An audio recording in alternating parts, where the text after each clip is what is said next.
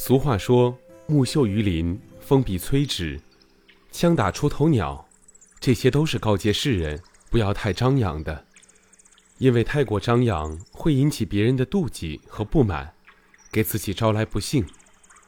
与之相反的，韬光养晦是智者的做法。不要过于表露自己，而要善于隐藏自己的能力，不到不得已的时候不发挥出来，这样才能一鸣惊人。而且，这种低调为人处事的方式。又可以避免很多不必要的麻烦。抑制欲望，身处物质社会里，人总会催生出各种各样的欲望。如果不能加以抑制，最后只会坠入欲望的深渊而无法自拔。欲望是人类最大的敌人之一。佛家认为，一寸道，九寸魔，说明修炼品德是一件艰苦的事儿。如果不能克制自己的欲望，虽然也下了功夫，但最终还是会功败垂成。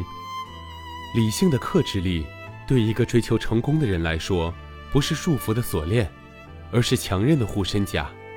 虽然披挂上它，不免有些累赘，但是它能让你避免误入歧途，早日达成所愿。佛陀时代，波罗止国有两个虔诚的比丘，一天。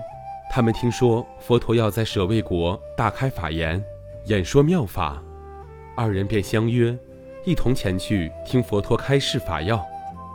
炎炎烈日下，二人挥汗如雨地低头疾行，走着走着，越来越觉得口干舌燥，但一路上没有发现半点水源，二人只有耐着口渴，继续往前赶路。正当二人走得精疲力竭的时候，突然。眼前一亮，一口水井就在前面不远处。二人宛如沙漠逢甘霖般，欣喜地前去汲水。然而，当他们把水汲出井后，却发现水中有虫。这时，其中一位比丘顾不得水中有虫，就迫不及待地一饮而下；而另一位比丘只是漠然地站立于井边。喝了水的比丘见状就问。你不是也很渴吗？为什么现在却不喝了呢？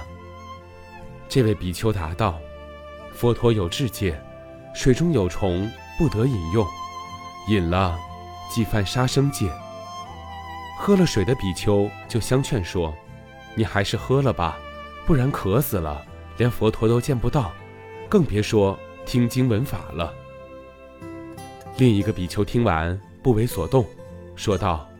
我宁可渴死，也不愿意破戒而苟活。这位坚持不喝水的比丘就因此而丧命了。但由于持戒的功德，比丘往生后立即升到天道。当天晚上就以神通力抵达佛所，顶礼佛陀，佛为他说法，便得到了法眼镜。欲望是人的天性，每个人都会有的。没有了欲望，就没有了动力。但是，要想成功，就必须很好的运用自己的欲望，而不能被他所左右。成功与失败之间最大的差别，往往不是智商和能力的差别，而是韧性和耐心的差别，是内心欲望抑制程度的差别。要想获得成功，必须时刻抑制自己的欲望，才能有所收益。有一则关于佛陀住世时代一个起伏的故事。他是当时印度最穷的乞丐之一，因为他不但生活穷苦，甚至连心灵也很贫乏。他贪求很多东西，这使他愈发觉得自己贫困不堪。有一天，他听说佛陀被须达长者请去，须达长者很富有，并且乐善好施，因此他决定也跟着去，因为他知道佛陀一定会将剩下的食物分给他。他去参加了供佛斋僧的典礼，然后坐在那里，一直等到佛陀看见他。佛陀转向他，问：“你想要什么吗？”佛陀当然心知肚明，他这么问，只不过是要他承认并亲口说出来罢了。于是，他回答：“我要食物，我要你将剩下的食物给我。”佛陀说：“可以，不过你必须先说不要。我给你的时候，你一定要拒绝。佛陀将食物递给他时，他发现说不要非常困难。这时候他才明白，原来自己一生都没有说过不要。不论谁给他任何东西，他一向都说好，我要。因此，他觉得说不要太困难了。这两个字对他而言就是完全陌生的。费了九牛二虎之力，他终于说出了“不要”二字。佛陀于是将食物给他。如此一来，他对于自己内心真正的饥渴是想有、想要、想抓取、想占有的欲望恍然大悟。私心是一个人的致命弱点。如果一个人的私心太重，任贪婪作祟，人生的快乐将随之消失。古时候，有个农民在自家地里耕地，却意外地翻出一个金罗汉，足足有几十斤重。家里人及亲友。邻居都为他高兴得不得了，说这辈子再也不用操心吃喝了。可是这个农民却从此闷闷不乐，整天愁眉苦脸地想心事儿。大家都很奇怪，追问他到底为什么苦恼。这个农民终于开口了：“我一直在想，还有十七个金罗汉会在哪儿呢？”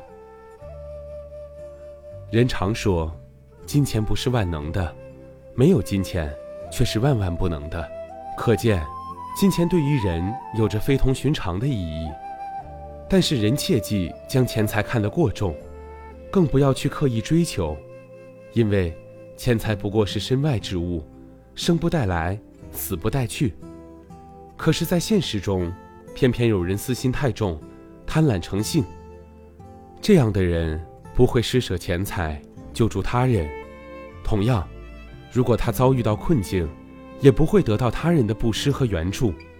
因此，为了让人生更从容美好，我们也要正确的看待钱财，取舍有道。